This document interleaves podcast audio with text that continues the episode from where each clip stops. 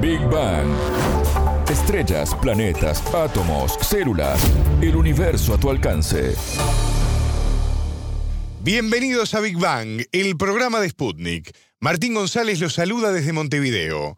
Ya está con nosotros Anabela Aparicio. ¿Cómo andas, Anabela? Bienvenida. Bien, Martín, muchas gracias. Se registró el día más corto de la historia en la Tierra. Hoy les contamos cuándo y por qué ocurrió esto. En Big Bang. Temas, preguntas, expertos. Para entender el cosmos, para entender la vida, para entender nuestro planeta.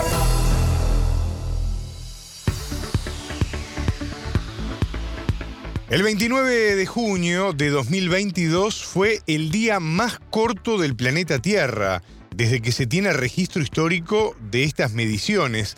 Ahora, la pregunta es, ¿cómo pasó esto, Anabela? Bueno, Martín, ese día la Tierra duró 1,59 milisegundos menos en girar sobre su propio eje. Es decir, el 29 de junio tuvo 1,59 milisegundos menos que 24 horas. El antecedente más cercano data de 2005, cuando se registraron 1,05 milisegundos menos. ¿Cómo se detectó esto? Hablamos con el astrónomo e investigador chileno Valentino González del Centro de Excelencia Astrofísica y Tecnologías Afines, quien respondió esta pregunta. Existe una, agencia internacional que tiene una serie de relojes eh, atómicos y estos relojes atómicos en conjunto miden el tiempo de duración del giro completo de la Tierra. Eh, y lo hacen porque es importante porque en el tiempo siempre hay variaciones en el largo del día y aquí día se refiere a cuánto tiempo se demora la Tierra en dar una vuelta sobre su eje. Ese periodo cambia en el tiempo todo el tiempo y es necesario mantener los relojes ajustados a más o menos cuánto demora la Tierra en dar la vuelta. Y por eso existe una red más o menos grande de relojes atómicos alrededor del mundo midiendo esto. No es el día más corto que haya existido en la, en la Tierra, este es el día más corto medido desde que se empezaron a medir con tanta precisión pero hace 100 años atrás los días eran igual de cortos y hace un millón de años eran todavía más cortos. O sea, en algún momento la rotación de la Tierra duraba 19 horas o algo así. Entonces ha ido cambiando muchísimo, pero a lo largo de millones de años. Lo que está pasando ahora es una cosa mucho más local y en periodos mucho más cortos. ¿Y en qué consiste este reloj atómico utilizado para medir con precisión nuestro paso del tiempo? De esta forma lo explica la chilena Catherine Vieira, astrónoma, investigadora y académica del Instituto de Astronomía y Ciencias Planetarias de la Universidad de Atacama.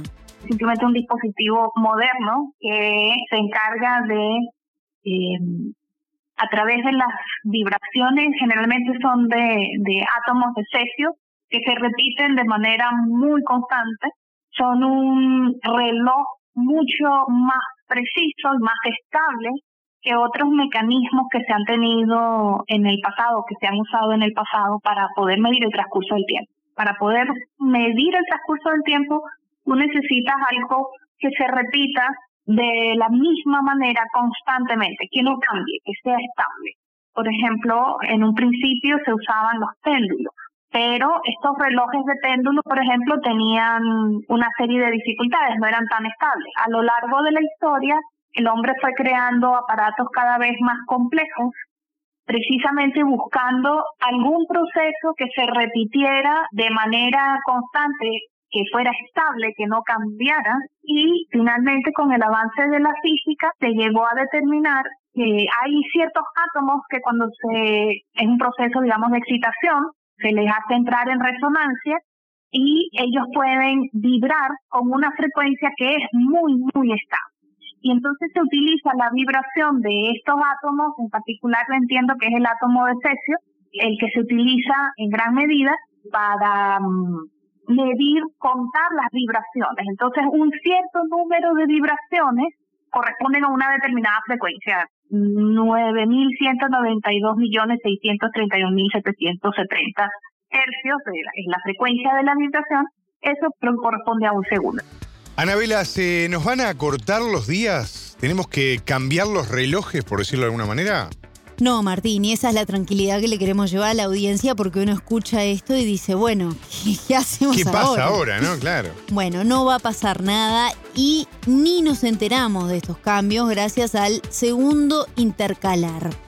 Esto es una especie de segundo bisiesto, es como el año bisiesto que tenemos cada cuatro años y se le agrega un día al mes de febrero, pero según nos explicaba Vieira, el Servicio Internacional de Sistema de Referencia de Rotación de la Tierra, cuando determina el efecto acumulado, porque como les decía, son milisegundos, es una medida muy pequeña y casi imperceptible. Entonces, cuando determinan esa acumulación, agregan este segundo para volver a alinearnos con la Tierra.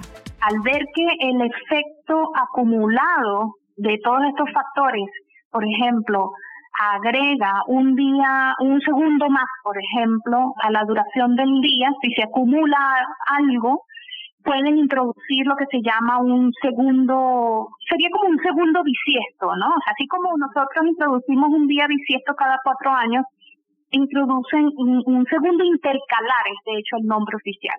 En algunos años se ha introducido y es precisamente como para volvernos a alinear con la Tierra. Si esta tendencia a rotar muy rápido o a rotar más rápido eh, llegara a establecerse por un tiempo, entonces quizás habría la necesidad en algún momento de que nuestros relojes, por así decirlo, van más lentos.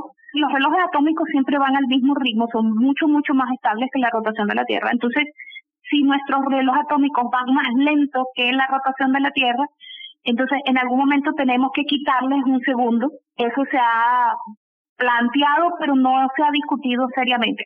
Ha habido hace unos pocos años en los que se ha agregado un segundo al 31 de diciembre. Entonces tú tienes el reloj que dice 23.59, 59 y en vez de pasar a las 000, marca 23.59 minutos 60 segundos, como si existiera un segundo 60 y después sí marca el cero.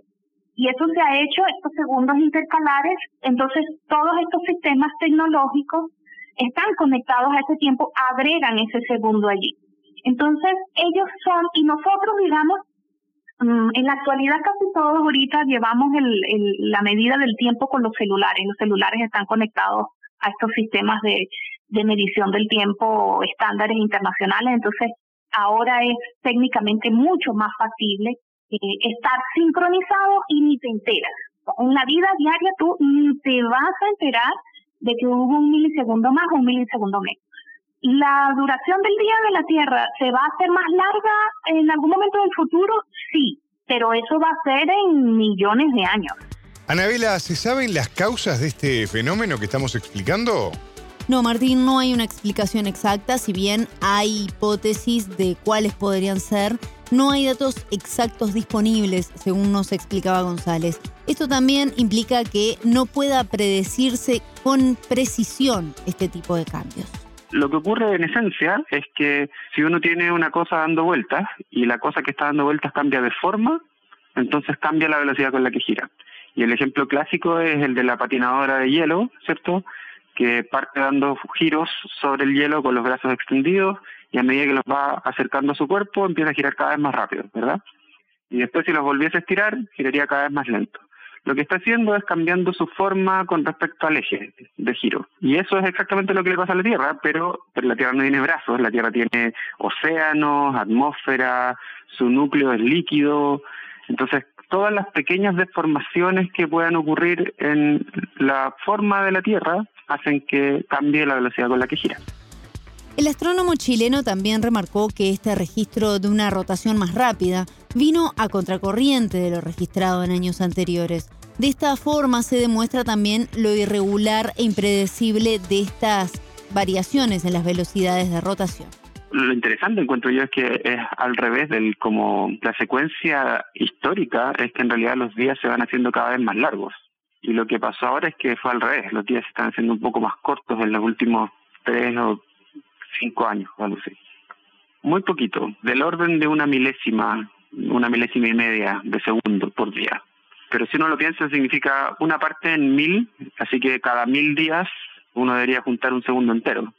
Así que en un periodo como de tres años hay más o menos, bueno, menos de tres años hay como mil días, así que en ese periodo se acumularía un segundo entero, eh, más o menos, si es que la tendencia siguiera igual, pero la tendencia varía muchísimo desde los años 70 es que se mide con mucha, mucha, mucha precisión lo que ha ocurrido es que el día ha ido en promedio alargándose, pero no es una cosa estática. La verdad es que hay fluctuaciones temporales que son en distintas escalas.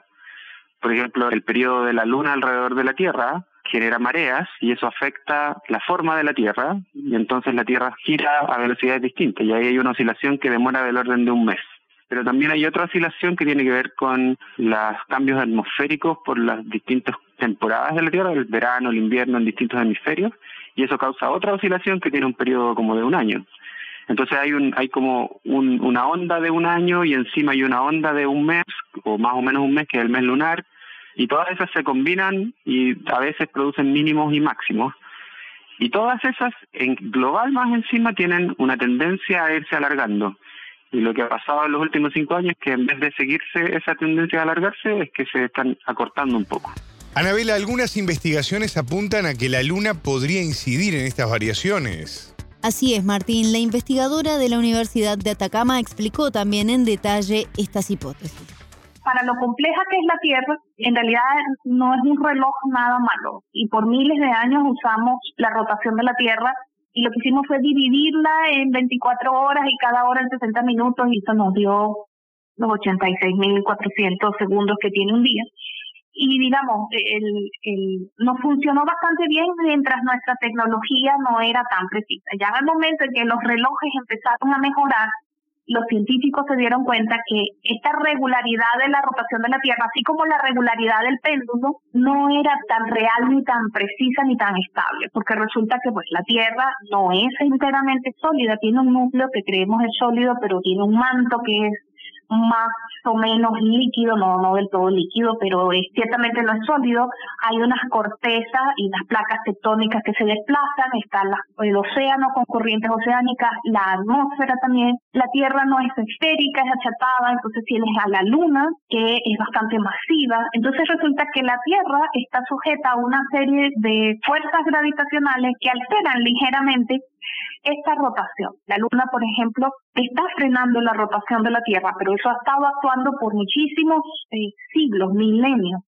La rotación de la Tierra, cuando la Tierra se formó, los estimados indican, y hay también registros fósiles que indican que el día era mucho más rápido. Hay registros fósiles que indican que la Tierra rotaba antes en 19 horas, es decir, el día duraba 19 horas y extrapolando hacia atrás, se estima que cuando se formó la Tierra la rotación apenas duraba cinco horas. Vieira mencionaba este posible vínculo de hechos como el deshielo que podrían tener una incidencia en la velocidad en la que gira la Tierra. ¿Esto es así? Exacto, Martín, y en este punto coinciden Vieira y González. Según el investigador de Cata, el calentamiento global nuevamente aparece como causante de cambios y afectaciones, si se le puede decir de esta forma, en el planeta Tierra. Es posible. Los derretimientos de los hielos en los polos, por ejemplo, cambian definitivamente la forma de la Tierra y cambian también la fuerza de las mareas, digamos. Las mareas lo que hacen es pues la acción de la luna hace que los, los mares se inclinen más en una dirección y en la otra, y si hay más agua, entonces eso puede ser un poco más fuerte que antes. Hay una medición coincidente con esto que tiene que ver con el movimiento del polo. El polo norte y sur de la Tierra no, no están siempre exactamente en la misma posición, se mueven un poquito, y eso tiene que ver con los movimientos del núcleo líquido de la Tierra. Y al parecer los movimientos de esa cosa han cambiado en los últimos años y coincide con estos cambios, pero la verdad es que no es una explicación completamente satisfactoria. Es difícil saber, o sea, el derretimiento de los hielos, los cambios en la atmósfera, las diferencias en los, en los océanos, todos esos influyen y se combinan para cambiar la velocidad con la que gira la Tierra. Siguiendo en la línea planteada por González, ¿qué tanto puede afectar otros desastres naturales como por ejemplo terremotos o tsunamis de altas graduaciones? Según Vieira, también podría estar entre las causantes de esta agilización en la rotación y menciona también las erupciones volcánicas de gran magnitud como uno de los posibles causantes. Se habló en algún momento de que tal vez la erupción del volcán que hubo ahora en enero en, en el Pacífico podría haber afectado la duración del día, pero resulta que las irregularidades que se están viendo en los últimos años ya ocurrieron antes de la erupción. Pero, por ejemplo, sí se ha estimado, aunque no se ha medido, pero sí se ha estimado que algunos de los más grandes terremotos que se han tenido en los últimos años, hubo alguno en Japón, tienen que ser cosas de magnitud importante, 8.9 o incluso 9. El terremoto este de, del 2004, el, del tsunami, este, que pueden eh, cambiar ligeramente la rotación de la Tierra porque hay un desplazamiento eh, de placas suficientemente importante como para que la Tierra como que intente acomodar la rotación porque cambió su forma, ¿no? Escuchábamos a los astrónomos e investigadores chilenos Catherine Vieira del Instituto de Astronomía y Ciencias Planetarias de la Universidad de Atacama y por otro lado a Valentino González del Centro de Excelencia Astrofísica y Tecnologías Afines y la Universidad de Chile. Ambos nos explicaron por qué se registró el día más corto en la historia del planeta Tierra. Muchas gracias, Anabela. Hasta la próxima. Esto fue Big Bang.